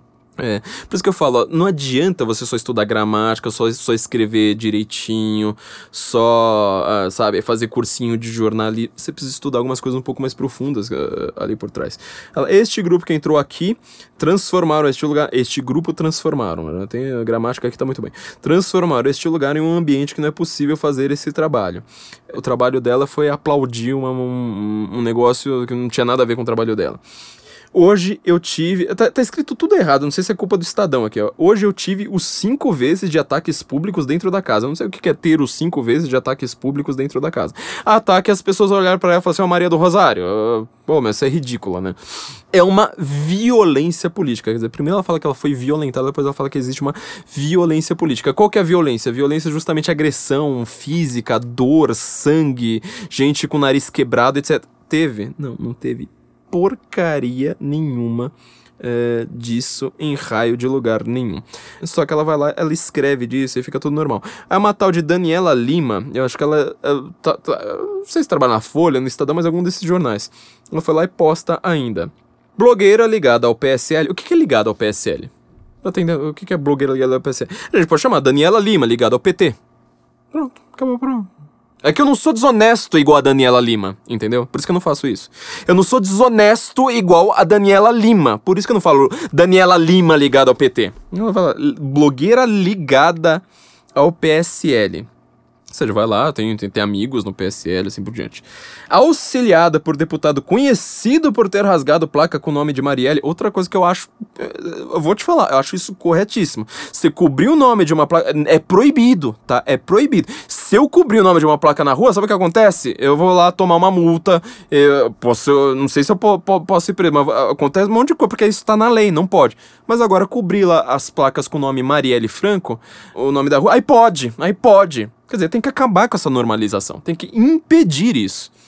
Por isso que eu adoro quando uh, gente do PT é vaiada em restaurante, é vaiada em aeroporto. Tem que vaiar. Onde esses caras forem, vaia, chama de vagabundo tá? Chama de ladrão, porque o que, que esses caras são? Tem que chamar ladrão de ladrão, ladrão de ladrão. Lula, não pode. O Lula é que ele é esperto, né? Ele nunca vai aparecer em público, mas enfim. Auxiliada por deputado conhecido por ter rasgado placa com o nome de Marielle, ataca a Maria do Rosário e chama a deputada de vagabunda. Ponto ela não comenta nada sobre a Maria do Rosário tentar roubar um celular dela, né? Porque você sabe, você não pode deixar um celular é, do lado de petista, né? Você vê, até se você é o Eduardo Suplicy, você vai lá no ato lá, pro PT, rouba teu celular, cara. Não dá para deixar celular do lado de petista. Enfia isso na cabeça. Se tiver um petista por aí, se tiver com celular, cuida do seu celular. Cuida com toda a força. Ela vai lá colocar, né? Chama deputada de vagabunda. Ponto. Dentro da Câmara. Ponto. Aí tem lá uma mãozinha pra, pra RT. Você viu que esse dentro da câmera aqui com um ponto é, foi para dar uma super ênfase, né? Tipo, nossa senhora, a Maria do Rosário, ela foi atacada. Ponto. Dentro da câmara. Ponto. Você vê assim que toca até, sei lá, tocata e fuga do bar no, no, no fundo, enquanto você, você, vai lendo é, um tweetzinho dela, né? Quer dizer, tipo, meu, se você não pode xingar político, sério, vocês xingam o Bolsonaro, eu sei do que vocês xingam o Bolsonaro, é de vagabundo, é de nazista, é de filho da puta, é de estuprador, inclusive a Maria do, do Rosário chamou o Bolsonaro de estuprador. Tudo isso com a maior normalidade do mundo! Por que, que a gente não pode falar mal agora? É, é mal educado? É, eu sei que é mal educado. Agora, eu vou ter educação com tudo quanto é político? Não, não vou ter, meu filho. Então, assim, é, vocês estão vendo um exemplo de manipulação. Eu tenho mais um exemplo aqui, por sinal, acho que também é do Estadão. Quer ver? Onde tá? Não, esse aqui é da Folha de novo, ó. Olha a, a, reportagem da Folha, né? Cunhado de Ana Hickman, vocês conhecem a história, né? Ana Hickman foi atacada por um maluco psicótico que, ah, pra vocês terem uma ideia de, de, de, de, como o cara era, ele mandava fotos da Ana Hickman pra própria Ana Hickman cobertas de esperma. É, esse é o nível do cidadão, né? Um cara agradabilíssimo, assim, uma pessoa sensacional. Foi lá, invadiu um hotel que ela estava em Belo Horizonte e tentou matá-la. O, cunha, o cunhado da Ana Hickman, que estava lá no, no, no, no Acho que foi no quarto, não, não, lembro agora. No quarto com a Ana Hickman, conseguiu em algum momento arrancar a arma do cara e matou o cara com a própria arma dele. Salvo engano, foi essa história. Né? Depois eu tô perdendo algum detalhe, não sei se foi a própria arma, assim por diante. Mas o cunhado da Ana Hickman, para mim, ele é um herói brasileiro, Gustavo Correia, onde você estiver, ele gastou um milhão na sua defesa, tá? Um milhão para conseguir é, ser xingado, ser atacado. Ó, ó, Folha, ataca. Folha ataca cunhado de Ana Hickman. Tinha que ser essa a, a, a, manchete, né? Se nós fôssemos desonestos como as pessoas que trabalham nesse jornal. Se nós fôssemos desonestos, é que nós temos honestidade. Por isso que a gente tem público. A gente não tem dinheiro, nós somos um site pequenininho, mas a gente tem público por quê? Por que, que a gente ganha mais RT do que vocês? Por que, que a gente ganha mais curtida do que vocês? Porque nós somos honestos, nós somos mais inteligentes. Inclusive, nós somos mais bonitos também. Então vai lá, é essa história, né? Foi lá, ele ganhou uma, uma homenagem, essa que eu acho muito boa, porque assim, ele gastou um milhão, ninguém falou nada do cara, ninguém, tipo, não, não sai nada. Ele falou assim que ele, que, que, que, ele anda muito puto, né? Não lembro se ele falou ódio, sei lá que, que raio que era. Aí sai a reportagem. Cunhado de Ana Hickman recebe a maior honraria da Câmara por, abre aspas, salvar família. Fecha aspas. Sabe para que serve aspas? Eu fiquei tão bravo aqui que eu mostrei o celular pro mi microfone sem, sem vocês estarem vendo. Mas você sabe para que, que serve aspas? Você sabe. É para você ironizar, no, no é, ir, diminuir do discurso. Fala assim, ó. As pessoas, né, tipo, ah, eles são inteligentes, entre aspas. Isso é, é, é pra você falar. Ele não salvou uma família, ou Folha? O jornalista da Folha. Quando um, um, um, cara, imagina se for uma mulher que escreveu um negócio desse aqui. Se um cara vai lá, manda foto sua, coberta de esperma, e alguém, o cara vai lá, te ataca, ameaça te matar. É, ameaça matar você e sua família. Vão, me ironizar o cara? Fala, ai, por salvar a família. Meu, isso aqui é de uma desonestidade. Sério, assim, é, é, quem escreveu isso? Eu não tenho palavras para descrever a merda que é, que é o espírito dessa pessoa, sabe? Não, não é espírito de porco, é espírito de merda que escreve uma coisa dessas. Aí a, a chamada da Folha é: indicado por Eduardo Bolsonaro Empresário Gustavo Correia matou fã de Ana Hickman em hotel de Belo Horizonte após a emboscada. Quer dizer, é, é, além de, tipo, ironizar, ainda fala assim: ah, ele foi indicado por Eduardo Bolsonaro. Eduardo Bolsonaro, eu detesto esse negócio de honraria de Câmara, de honraria de, ah, receber título de cidadão, não sei mais o que. Eu acho que, inclusive, você deveria começar a recusar esse tipo de coisa. Não gosto, tá? Não gosto. Eu acho que você deveria não deveria fazer homenagem, é, homenagem ao, ao, Pinochet, essas coisas todas. Eu acho isso uma tranqueira, tá, Eduardo? Eu, eu sei que às vezes você ouve meu podcast, espero que esse você ouça. Eu acho que você erra muito, tá? Você faz uma coisa muito errada. Agora, isso aqui que você fez pro Gustavo Correia foi pouco até, viu? Parabéns por ter feito uma coisa dessa e parabéns, Gustavo Correia, por salvar uma família. Você é um herói, meu cara. Eu queria te dar um abraço agora, porque você é foda, cara. Você foi meu, sabe, aquilo que, sabe, os grandes livros da humanidade escrevem histórias com, sobre coisas parecidas com o que você fez. Parabéns por salvar a Ana Hickman, acho que tinha mais gente da sua família, salvo engano, agora não lembro de cabeça, mas parabéns por salvar pessoas, inclusive se salvar, saiu todo, todo, todo, todo mundo bem, a não ser um cara que era maluco, psicótico. Lá, ó, matou fã de Hickman. Porque a Globo, que é, a, a Folha, que é toda toda feministinha, ai, progressista, não sei o que, não fala assim, matou homem que mandava fotos de Ana Hickman cobertas de esperma. Por que, que não fala? Fã? Isso é fã? Sério, eu falei, isso aqui é fã? Ah, eu fico imaginando quem é fã da Folha de São Paulo, o que é que faz com vocês? O que, que faz com as mulheres que trabalham na redação desse jornal? Enfim, é, é pra vocês verem, então, por que, que o jornalista anda, é, o jornalismo anda tão ruim.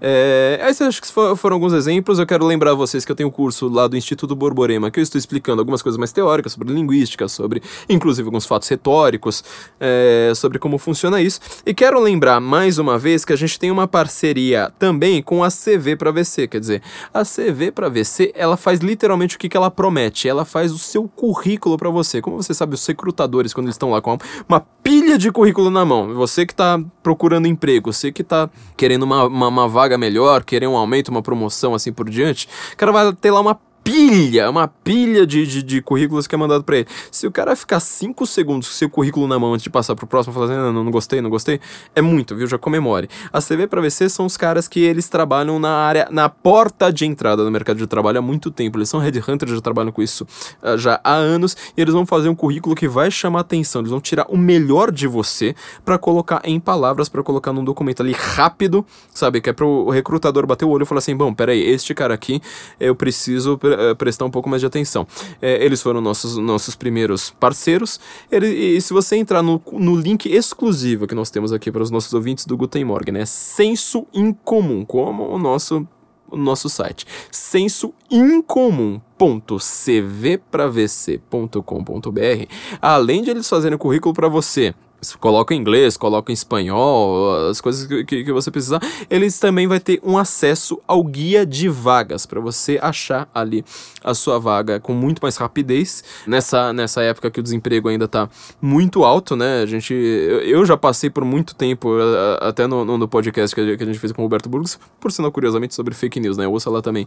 Eu tava comentando justamente isso, né? Eu fui autônomo a minha vida inteira, então, assim, cada vez que eu fazia um trabalho de tradução, de, de, de revisão, etc., eu tava desempregado logo depois do seu inferno, que é isso. Então ali vai ter um guia de vagas que é pra você não entrar naquele site, sabe assim, que tipo, ah, vagas, e são sempre as mesmas vagas de sempre, sempre vagas ruins.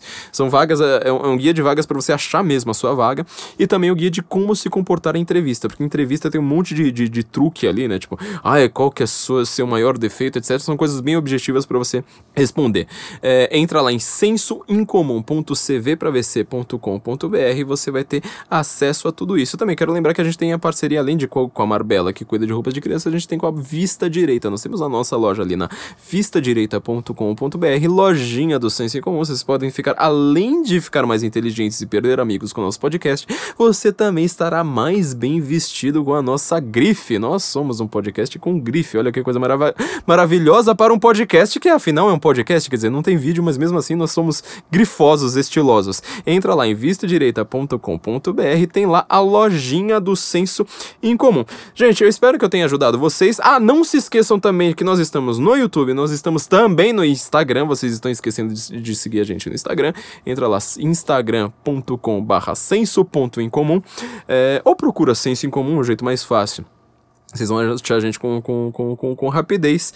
É, não se esqueçam também da nossa revista. Quer dizer, eu tô aqui criticando o jornalismo hoje, tô, tô, tô mostrando aqui para vocês a desonestidade. Isso foi só, foi só com exemplos extremamente recentes, tá? Se a gente for pegar os exemplos da época do Trump, Sério, assim, teve, teve reportagem que era, ah, o cabelo do Donald Trump, sei lá, mas o que quer dizer, é, é, tudo aquilo que eu tava explicando, é um jeito de você criar todo um arcabouço, assim, de todas as referências que você tiver ao sujeito, serem todas negativas. Com, mesmo com as minhas críticas ao, ao Bolsonaro, minhas raríssimas é, críticas ao, ao, ao Olavo, você vê como é que o o Bolsonaro e, sobretudo, o Olavo de Carvalho são pessoas que o jornalismo inteiro é baseado simplesmente nisso. Você nunca viu uma porcaria de um parágrafo no jornalismo brasileiro falando. Uh, página tal do livro de Olavo de Carvalho tá errada. Não, não tem, não tem. Zero, zero, zero, zero. É impossível achar uma coisa, uma coisa como essas. Então, gente, isso aqui foi só um exemplo de por que, que o jornalismo anda tão ruim.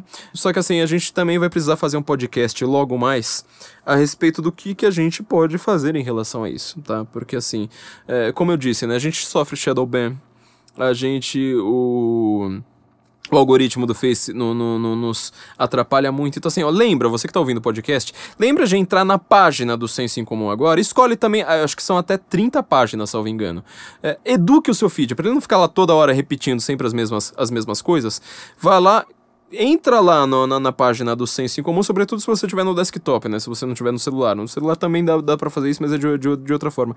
Entra lá, coloca o mouse em cima lá da, da parte seguindo e, e coloca lá ver primeiro. Porque assim, toda vez que, que tiver uma coisa nova, você vai ser o primeiro que vai ver. Não se esqueça de fazer isso, isso gente. Porque assim, nós temos um trabalho desgraçado para conseguir fazer a mensagem chegar até você. Porque tudo é em rede social e rede social filtra a gente pra gente ser prejudicado.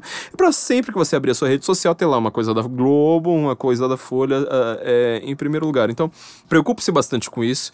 Entre em nosso site e leiam a nossa revista que a gente está explicando isso. E também nós estamos terminando agora a nossa próxima edição, ou seja, na hora que você estiver lendo, talvez não seja mais próxima, mas seja edição atual, que ela tá com algumas coisas bem legais, resenha de livro e uma entrevista que de capa que eu achei simplesmente chocante, assim, foi uma das coisas mais chocantes que eu vi recentemente. Eu falei, não, isso aqui eu preciso, eu preciso, eu preciso dessa essa reportagem de capa, talvez você já sabe o que é na hora que você estiver ouvindo. Então, gente, não se esqueçam de todos os nossos patrocinadores, sigam lá a gente no Instagram também. E nos ouvimos então na semana que vem. Ah, e não se esqueça de apoiar a gente, né? apoia.se barra senso em comum ou patreon.com barra senso em comum, que é para você ter acesso à nossa revista. Então, gente, nos ouvimos na semana que vem. Guten Morgen, Brasil. Well,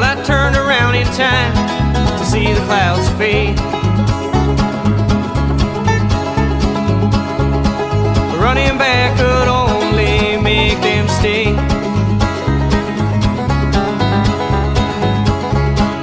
Forward now I run down a winding road.